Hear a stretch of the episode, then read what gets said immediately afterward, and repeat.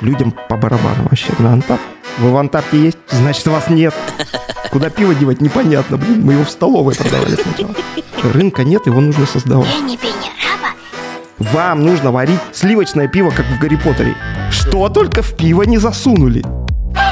Я к ним пристроился, говорю, вы кто? Пьяные гуси и, и все.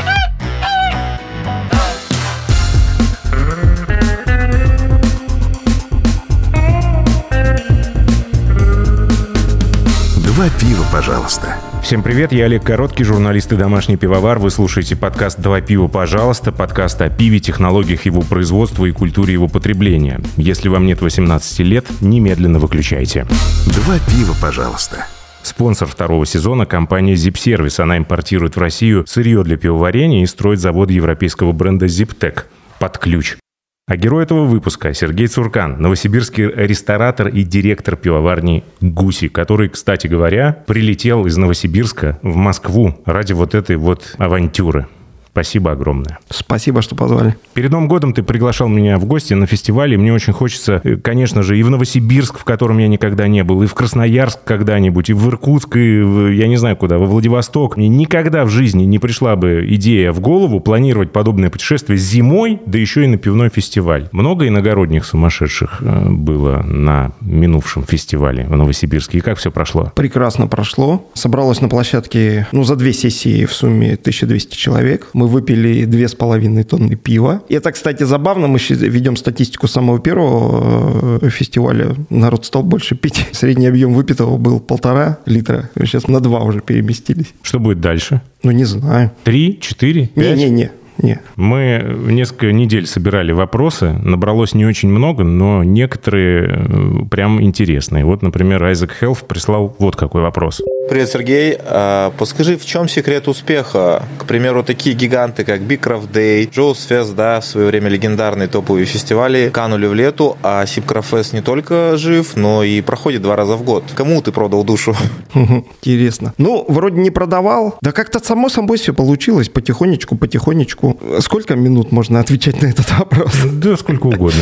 Я не занимался э, не то что рестораном, я и пиво особо не пил, там не разбирался. А 10 лет назад, вот сейчас примерно ровно 10 лет назад, как я ввязался в этот проект, мы там начали строить э, комплекс общественного питания в технопарке в Новосибирском. И запланировали там на первом этаже ресторан с пивоварней. Вот. А поскольку стройка, особенно в России, быстро не делается, я больше года занимался только тем, что ходил везде, э, знакомился с пивоварами, пил пиво, ходил по ресторанам, ездил в Москву, Питер с этими же целями. Ну, короче, классно проводил время. И там был такой кейс прикольный, сибирская ярмарка пивная. Я ничего не понимаю. Приезжаю на эту ярмарку, там хожу, что-то пробую. И смотрю, два человечка ходят и что-то обсуждают, умные. Я к ним пристроился, говорю, вы кто? Они говорят, мы домашние пивовары. Я говорю, отлично. А есть какая-то тусня, я хочу познакомиться? Они говорят, нет, никакого, ни клуба, ничего. Я говорю, все, я третий, у нас есть клуб. Мы быстренько списались с питерским э, клубом домашних пивоваров. Заявили, что мы теперь тоже клуб домашних пивоваров в Новосибирске. А называется как «Третьим будешь»? Ну, нет, название мы что-то не особо не придумывали. У меня такая хитрость сразу в голове возникла, что ну, мне тусовка нужна, чтобы ну, самому познакомиться, там что-нибудь это, с ребятами познакомиться. И я немножко это дело спонсировал. За год мы, наверное, раз шесть-то собрались. Ну, что делают домашние пивовары? Притаскивают пиво, пьют друг у друга, что-то делают. Я там выступил организатором. Мы ходили по разным пивным барам города, там специально договаривался, что мы придем со своим пивом, все нормально. У нас деловое мероприятие. Короче, цель понятна, да? Я выбирал себе там будущего пивовара, потому что мы сотрудничали с чехами, ну, пивоварня чешская, школа чешская, там,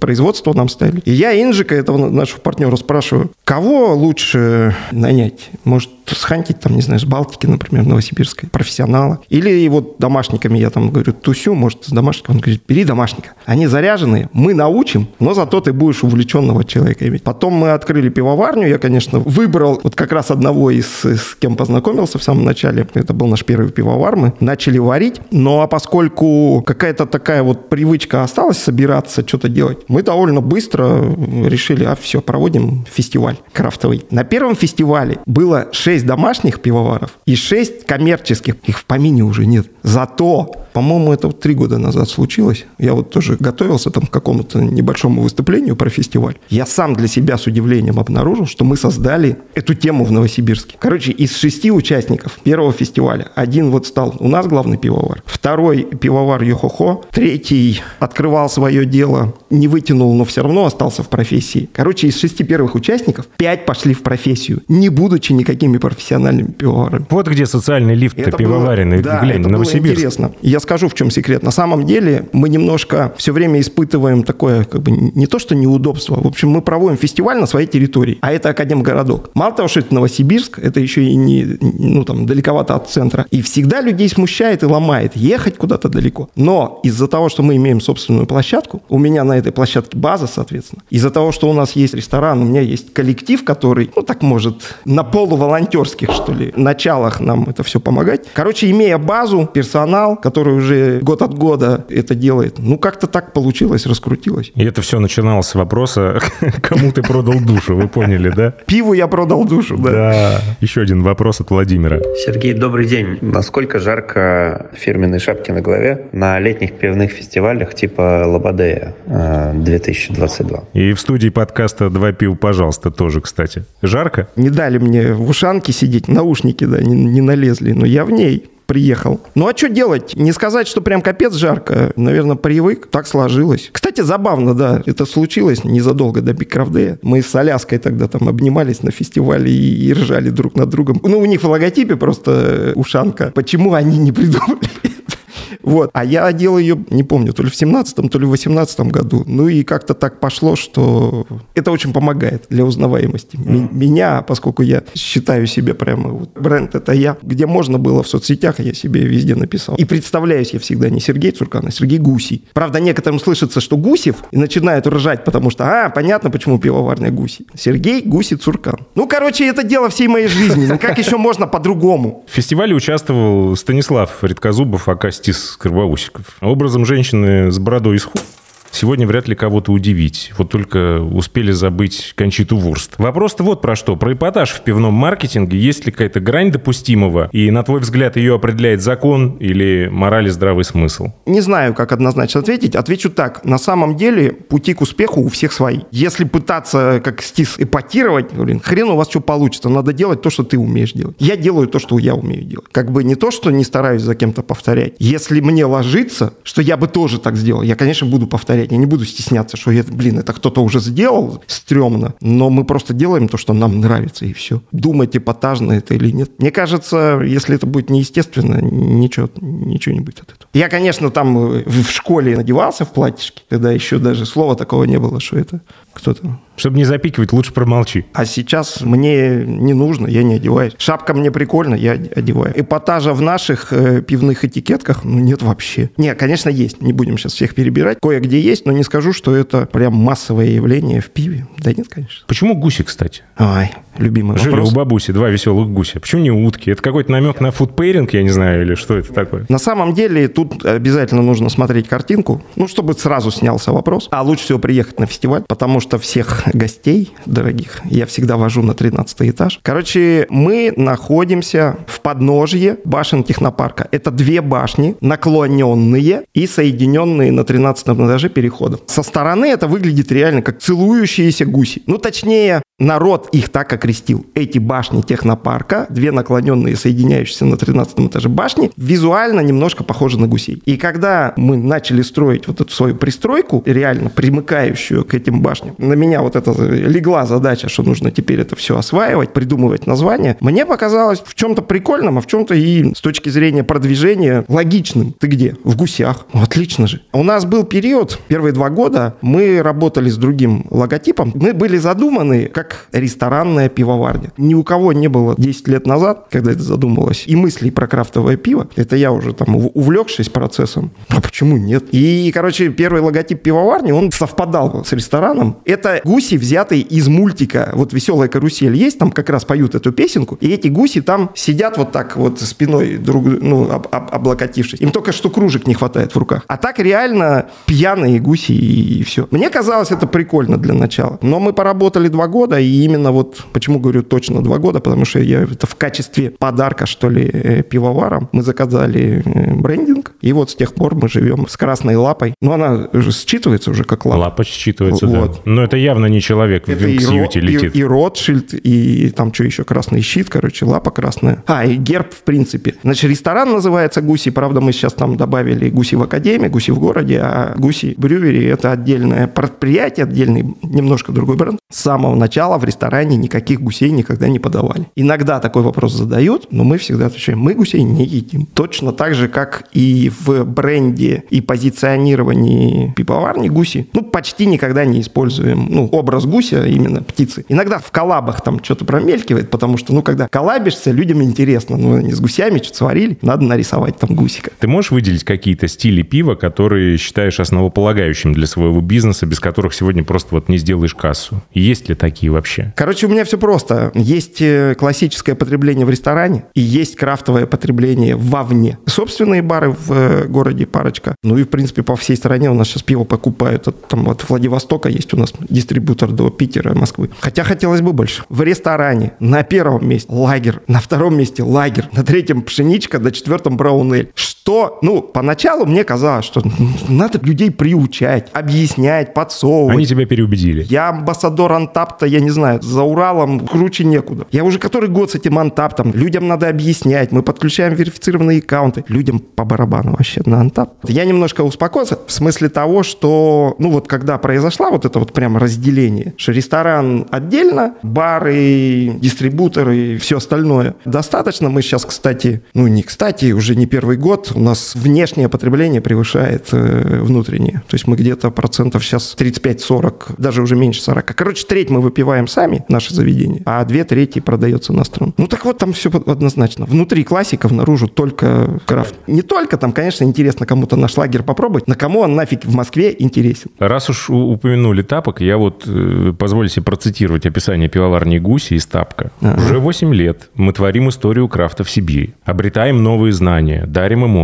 объединяем людей на наших фестивалях, разрушаем традиционные представления о пиве, выводим пивную культуру на новый уровень. Мы не признаем авторитетов, границы шаблонов в использовании ингредиентов и их комбинаций, чтобы создать что-то особенное. Отрицаем авторитеты и шаблоны, но выводим пивную культуру на новый уровень. Как говорится, тут либо крестик снимите, либо трусы наденьте, потому что культура — это все-таки набор правил, которые предписывают определенное поведение. Так все-таки, чем вы там занимаетесь? Культурой или бескультурьем? Так, что-то я не очень понимаю, где нестыковка. Ну, если это набор правил, ну, мы меняем правила, ну что. Давай не будем к словам цепляться. На самом деле, ну, надо было что-то написать. Мы написали что-то. Не с самого э, основания мы написали этот текст. Написали его, наверное, лет шесть назад. А потом я каждый раз захожу и смотрю, блин, уже же не 6, уже 7, надо исправить. Что там было? Не признаем шаблоны? Отрицаем авторитеты и шаблоны, выводим пивную культуру на новый уровень. Насчет авторитетов и шаблонов. Короче, был такой прикол. Ну, как прикол? Он сейчас прикол. Но забавно, конечно. С 2014 года пивоварня работает, а ресторан еще нет. У нас пивоварня запустилась, а ресторан нет. Куда пиво девать, непонятно, блин. Мы его в столовой продавали сначала. Короче, полгода работает пивоварня. На носу 8 марта там. Или День влюбленных, сейчас не помню. Короче, я докопался до наших пивоваров тогда. Давайте, говорю, сделаем какое-то там романтическое пиво. И у нас, помню, тогда спорт был там с пивоваром. Ты чё? Это зашквар вообще. Закон о чистоте пива. Ничего нельзя совать. Короче, мы так поспорили, поспорили. Ну, я, что, я начальник это заставил. И что мы имеем спустя несколько лет? Что только в пиво не засунули. В том числе и клиторию. Это не то, о чем вы подумали, это чай. Да, да, да. Это случайно э, клитория прозвучала? Нет, это Или- следующий вопрос. Интернет помнит зеленый брют IPA 19 года выпуска с клиторией. Это растение. да-да-да-да-да-да. И лепестками жестнина. Хорошо, сейчас. Ну, я объяснил, в каком смысле не признает авторитетов. Ну, в каком-то смысле, что вся крафтовая тема, а это же не признание авторитетов, что раньше не было такого, теперь есть. А иначе как бы мог получиться борщ и томатка? Это же про это все. В этом смысле мы не уникальны, а как раз в струе. А по поводу поднимания культуры, это действительно осознанно сформулировано, потому что, ну, там мы проработали что-то не столько пивоварней, сколько ресторанами там и другими общепитами. И что-то я почувствовал, что нам не хватает прописанной, однозначной, ну, там, миссии, Как в бизнес-школах учат. кто мы, что мы, ну да, да. Мы взялись за этот э, документ, два месяца в команде внутри обсуждали, писали, и, в общем, э, третий год, наверное, именуем себя Гуси Групп,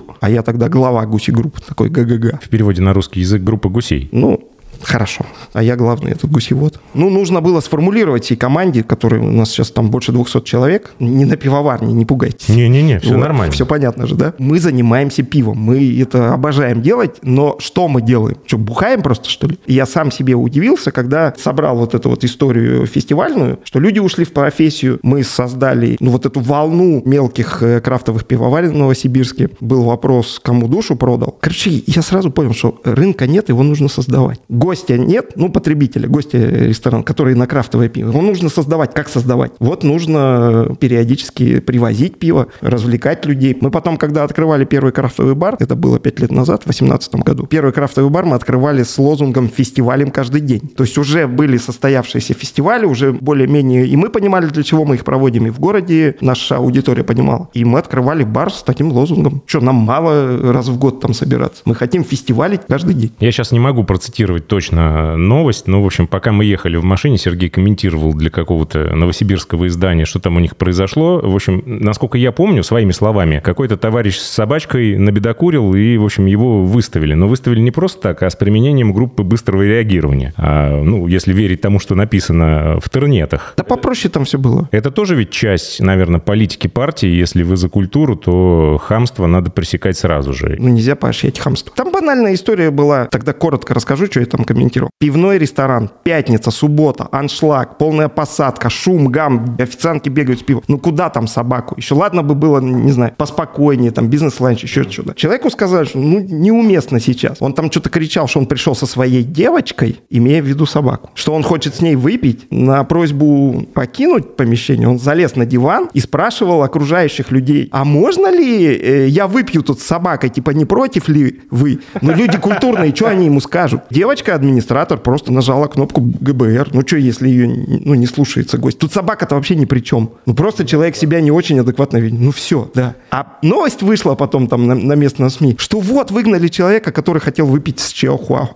Вернемся к зеленому брют IPA 19 года выпуска с клиторией. Предсказуемо, что в тапке пиво прозвали клиторным IPA, а отзывы были такие. Шляпа, не брют и не IPA, ароматы вкусно любителя, сорян, тот редкий случай, когда я пью через силу и понимаю, что не могу вообще найти ничего, что мне нравится, странный вкус не оценил, ничего не понял, весьма на любителя, умеренная горечь чувствуется жасмин. Опять же, для любителей ипы, интересное дело, интересный эксперимент, но я не фанат, мне не зашло. Средний рейтинг 3,6, но, правда, всего 33 оценки, это не сильно много и сейчас. Все ли результаты экспериментов надо предъявлять публике? Вот о чем вопрос. Это 17-й год? Что там 19-й. написано? 19-й. Ну, 19-й недалеко ушел от 17-го. То, что сейчас происходит в оценках Антарта, мы же и понимаем, что это плюс полбалла почти к тому, что было лет пять назад. 3,6 это классное пиво вообще. Для некоторых пивоварен и сейчас такая оценка Для некоторых и нормальная. 2,7 ничего. Ну вот, поэтому, ну, вполне могли бы быть и нормальные отзывы. Так же, как и сейчас, наоборот, у нас есть серия флип-флопов, там 30 уже, ну, когда смузийные манго маракуя и все что угодно. Так там тоже можно найти оценки. Что за гадость я сейчас попробовал, это какой-то компот. А вы что-нибудь сливаете в канализацию или вы все выпускаете? Так, сейчас, сейчас, сейчас. Закончу с этим зеленым. Мы хотели сварить, на самом деле, голубое. С красителем ошиблись. Это же не краситель, это естественный краситель. Вот, но очевидно, что желтое на голубое Ну, кстати, зеленое. у Аляски, Но- который ты упомянул, тоже был хардзельцер зеленый, и они тоже не знают, почему он зеленый. Может быть, это как-то взаимосвязано. А, По поводу неудачи, э, что хочу сказать. А кто-нибудь брют IPA вообще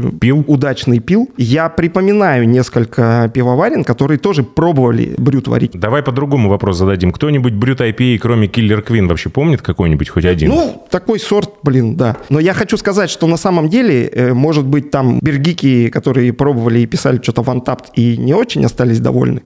Но Новосибирск остался очень доволен. Крайне редко в э, СМИ пишут что-то про пиво. Рекламировать нельзя. это всё время- назад к вопросу об эпатаже, потому что увидели зеленое, сразу стали писать и звонить в службу. Там такая была история. э, У нас тогда работала девочка, э, маркетолог, профессиональный маркетолог. Ну, то есть э, с точки зрения маркетинга она нам все время говорила, вам нужно варить сливочное пиво, как в Гарри Поттере. Я до сих пор не понимаю, о чем речь. Ну, вот она все время твердила, сливочное пиво, как в Гарри Поттере, и зеленое. Вот она в какой-то момент где-то там что-то добилась, но потом написали все, кому э, только не лень в Новосибирске, что вот гуси сварили зеленое пиво. Это был хайп. С одной стороны, это была идея от маркетолога, с другой стороны, мы не особо это делали ради хайпа, но получился хайп. Она нам, кстати, до сих пор, э, ну, она уже с нами не работает, но она все время нам твердит, что вы должны продолжать продолжать это делать. Ну, в смысле, что-нибудь вот отчебучивать. Ну да ладно, в канализацию сливаете что-нибудь или все выходит? Сейчас, насчет канализации. Чтобы прям в канализацию что-то квасили, ну, относительно недавно, там, не знаю, год назад, полтора. Откровенно говоря, это крайне редко бывает. Один еще кейс, я помню, это прям очень давно варили, то ли в коллабе с новосибирскими мелкими, какой-то барливайн или что-то, короче, крепкое, и вот, вот он, да, не удался. Вспоминаю, рассказываю, потому что его не в канализацию слили, его по кегам разлили, в подвал отнесли, оно там несколько лет стояло. Потом в пандемию, знаешь, что хотели с ним сделать? Немножко поделали, но забросили потом. Мы его на этот, на самогонку пригоняли. Но опять же, что-то непонятно было, что потом с ней делать. Ну, просто И хранение этого пива, мне кажется, стоит дороже, чем оно само. Это тоже есть, но все-таки из-за того, что у нас там большое предприятие, у нас есть подвал. ну, Можем смысле, себе позволить. Парковка. Мгм. Ну, такой склад холодный, вот так больше скажи. Э, Слава богу, мне так повезло с пивоваром, чтобы было понятно, это речь не о первом, мы потом сделали change. Вот сейчас у нас Алексей Гулевский пивовар, он тоже участник первого вот этого фестиваля домашних пивоваров. Феноменально. Да, он э, какой-то инженер сотовой связи. Ну, короче, что-то так же, как и я. В предыдущей своей жизни никакого отношения к пиву и общепиту ничего не имел. Нашел себя. И я всегда поражаюсь этому. Э, Я не понимаю, как можно собрать пиво, чтобы там через месяц ты получил то, что хотел. Потому что я умею готовить. Я наслаждаюсь, когда варю супы там или еще что-нибудь. Но я понимаю, что вот я сейчас положу и сразу попробую. А как сделать так, чтобы вот ты что-то сейчас положил и через месяц получилось? И это для меня фантастика. Это, это просто искусство. Ну, там есть, конечно,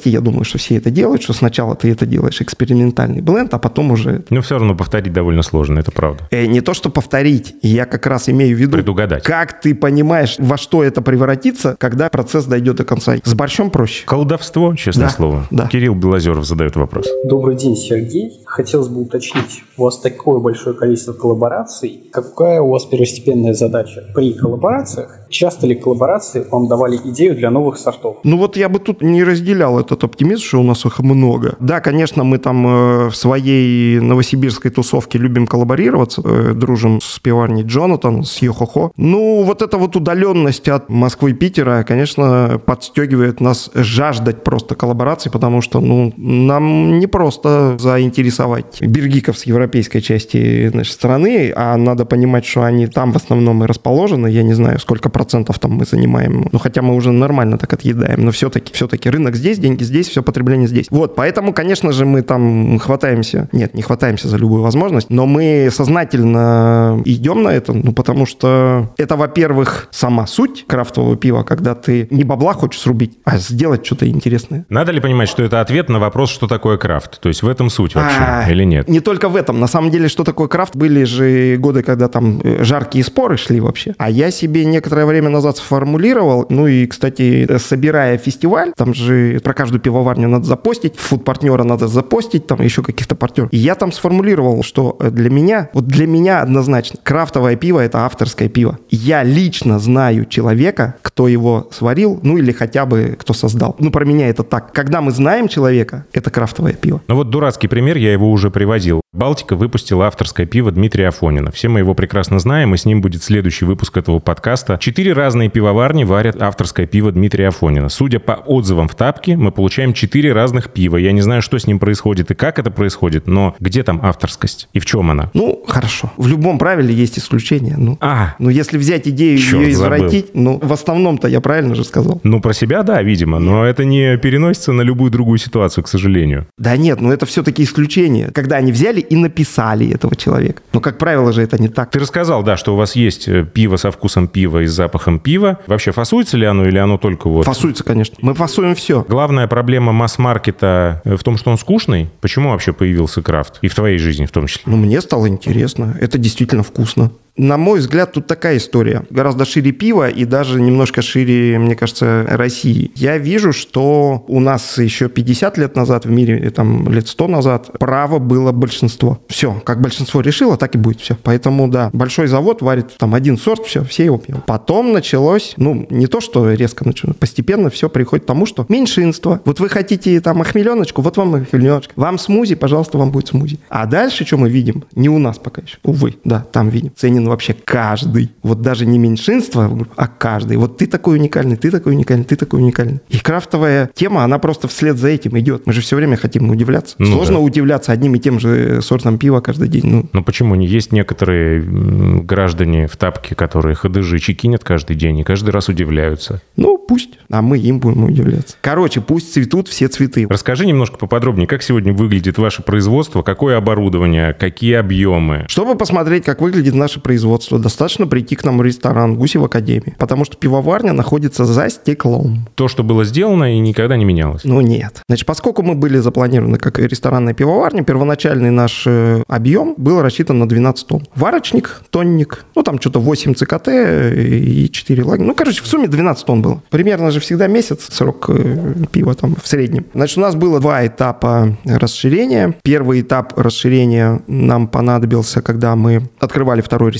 потому что было очевидно, что ну, даже на два ресторана не хватит. Конечно же, мне ну, категорически не хотелось терять тот рынок, который мы там завоевали на тот момент. Ресторан мы открывали в 2018 году, то есть это был четвертый год жизни пивоварни. Мы тогда увеличились, могу ошибиться, ну, короче, то ли до 20 тонн, то ли до 24, ну, что-то такое. Короче, в два раза примерно мы увеличились. Но у нас, правда, там получился таки кассовый разрыв. То есть мы ресторан открыли, не достроив еще, ну, там, расширенную пивоварню. И мы в Новосибирске искали, где вариться контрактно. Вот. Но мы, правда, варили ресторанные сорта, пшеничку и лагер. То есть никакой крафт не нашли, где можно сварить, потому что качество производства у нас не устраивало. Я могу даже с лагером, может быть, ошибаться, потому что, ну, пшеничку мы точно варили, потому что с ней сложнее накосячить. А следующий этап расширения у нас получился как раз вот на выходе из пандемии. В общем, сейчас у нас установочный объем 40 тонн. Летом мы варили 40 тонн. Сейчас, конечно, стало поменьше, там ближе к 30. Но мне очень хочется на тонном варочнике мы можем до 60 догнать. Но дальше уже не- нереально. То есть две варки в сутки можем, больше нет. Да, но это все одна и та же площадка, то есть не было никаких там поползновений вынести. Поскольку вот я говорю, мы в зале ресторана, ну там некуда было напихать еще 20 тонн оборудования. Мы начали копать под себя.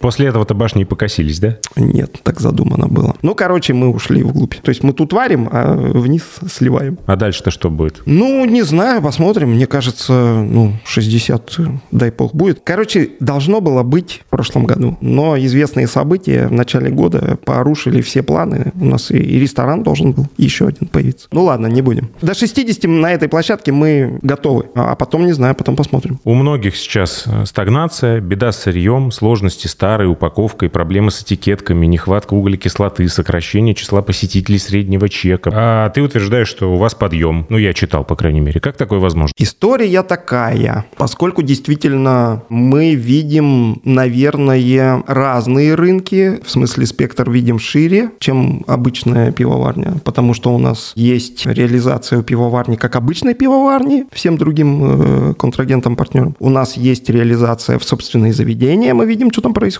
У нас есть, собственно, заведения тоже разноформатные, рестораны, бары, там кофейни, э, студенческие столовые. И мы, ну, такой срез по рынку чуть шире видим. Ну и поскольку я не занимаюсь непосредственно варкой пива, я давно собираю всякую статистику, аналитику, цифру и стараюсь понимать, что на рынке происходит. Значит, что за прошедший год происходило? Значит, действительно был резкий скачок в цене на сырье. Это март и апрель. Было прямо исчезновение с рынка и некоторого нужного. Я себе где-то там записал внутри галочку. Но если совсем все плохо будет, будем меды варить. Алтай, меда завались, солод не нужен, хмель не нужен, медовухи тренде, будем варить медовухи. Короче, все это как-то за месяц-полтора все рассосалось. Цены вернулись, сырье вернулось. Если мы до этих событий с курским солодом пытались связаться, но никак не получалось, потому что не устраивала эффективность, то сейчас я вижу, что на премиальном курском солоде там у меня Алексей варит и более-менее доволен. Понятно, что спецсолода это только и импорт, но никаких проблем с их получением. Я, честно говоря, я даже не вникаю, там, через Казахстан, например. Короче, что называется, водичка дырочку найдет. Ну, короче, все появилось. Не было такого, что мы меняли производственные планы. Ни один сорт, который в ресторане люди за много лет пьют, не пропал. Ну, хотя в лагере там и, и хмеля-то особо не надо. Ну, и ипа ни разу не стала на стоп. Не ипу мы как варили, так сейчас только больше стали варить. Это по поводу сырья. Что мы видим по поводу среднего чека и, в принципе, посещаемости? Я Я на днях буквально был на ресторанной тусовке, там обсуждали, ну, не тусовки, а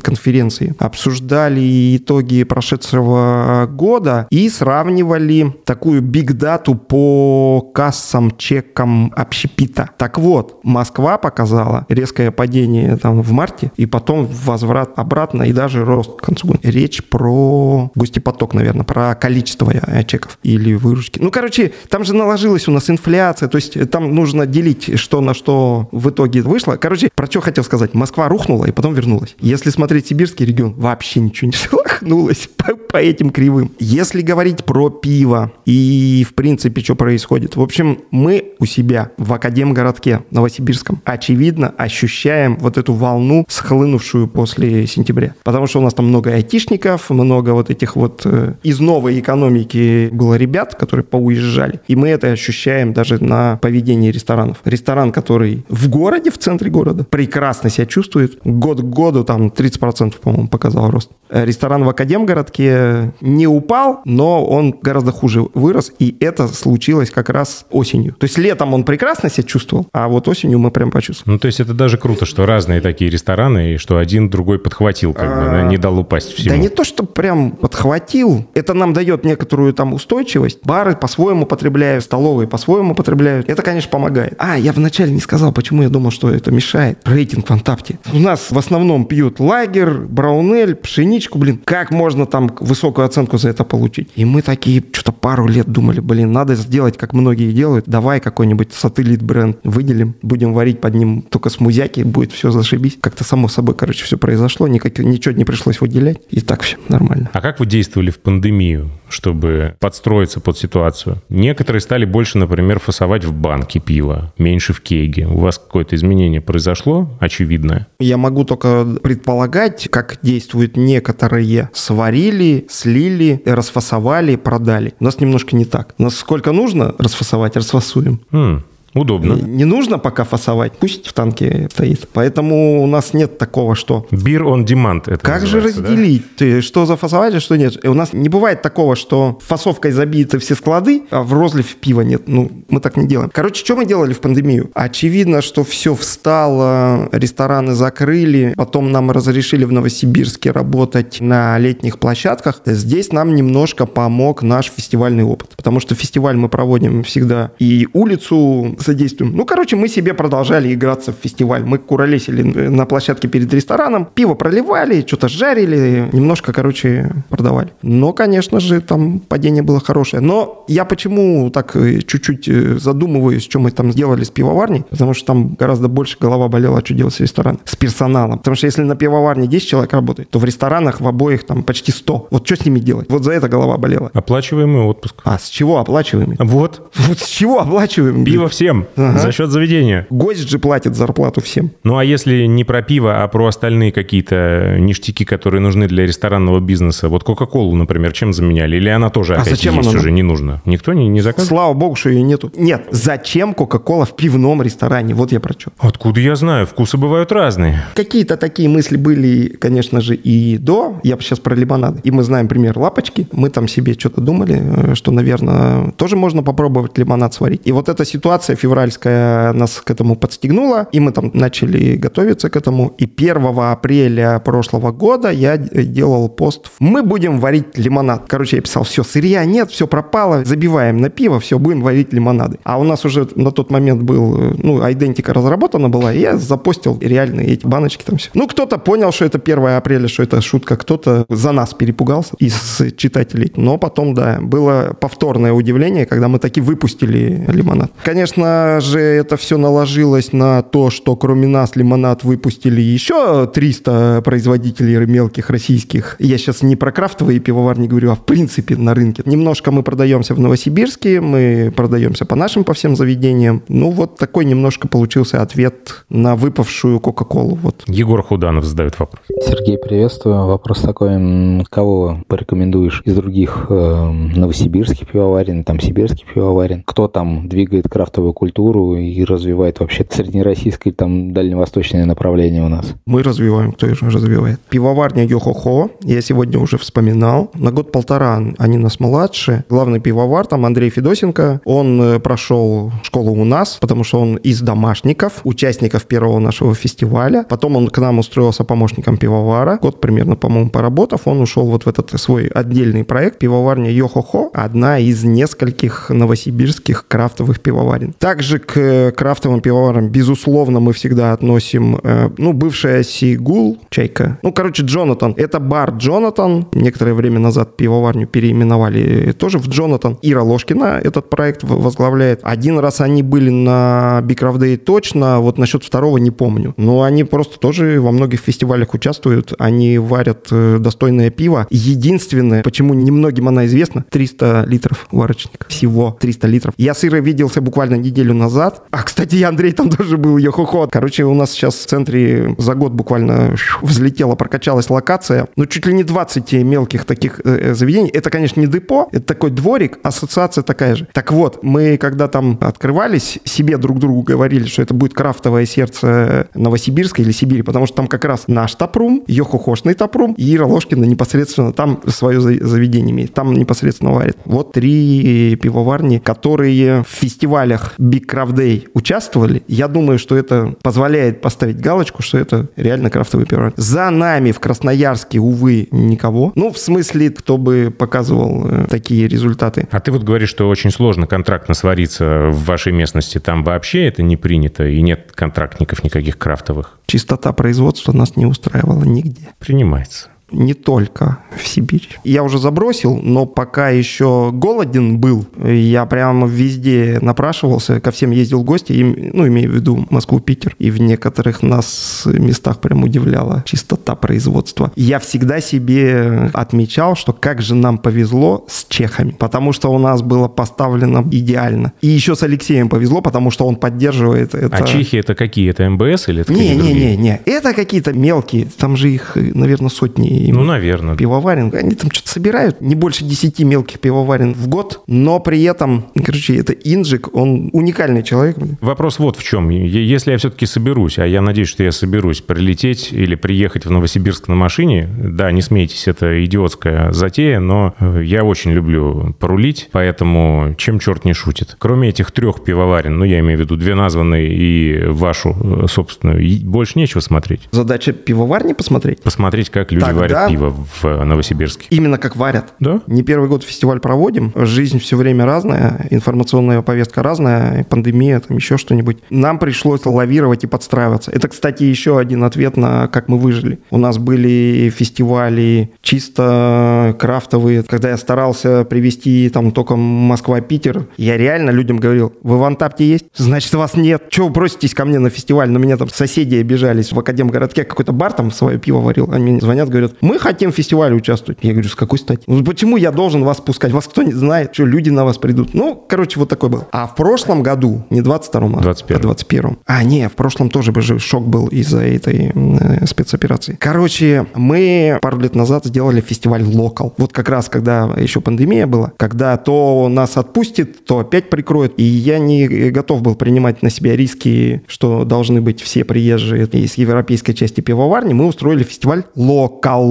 И участвовали только местные. Я там набрал 40, наверное, пивоварен. Ну, смотря как задавать вопрос еще раз. Я сказал, если в Бикрафдее участвовали, ну окей. Если в Антапте, в принципе, она видна, пивоварня, тогда можно еще говорить. Короче, мы сейчас согласуем дату насчет своего фестиваля, и там у меня есть два варианта. Либо будет один фестиваль вот антаптовский, так скажем, либо мы, если там с центральной площадкой договоримся, у меня есть идея локал провести в другие даты. Туда тоже можно будет приехать и посмотреть, кто еще в сибирском регионе, несколько десятков пивоварен, они приедут со своим пивом, покажут. Может быть, можно будет договориться с кем-нибудь, посмотреть, как они это делают. Отлично. Вот, приглашаю. Вот, на этой веселой ноте предлагаю завершать продолжать наши посиделки. Мне было интересно. Овчинка выделки стоила абсолютно. Герой этого выпуска Сергей Цуркан, новосибирский ресторатор и директор пивоварни «Гуси», а спонсор второго сезона компания Zip Service, за что им огромное спасибо. Zip Service импортирует в Россию сырье для пивоварения и строит заводы европейского бренда Ziptec под ключ. Спасибо, Сергей, что приехал. Спасибо, что позвали. Было здорово. Теперь вы к нам. Не отмажусь. Окей. Всем пока. Два пива, пожалуйста.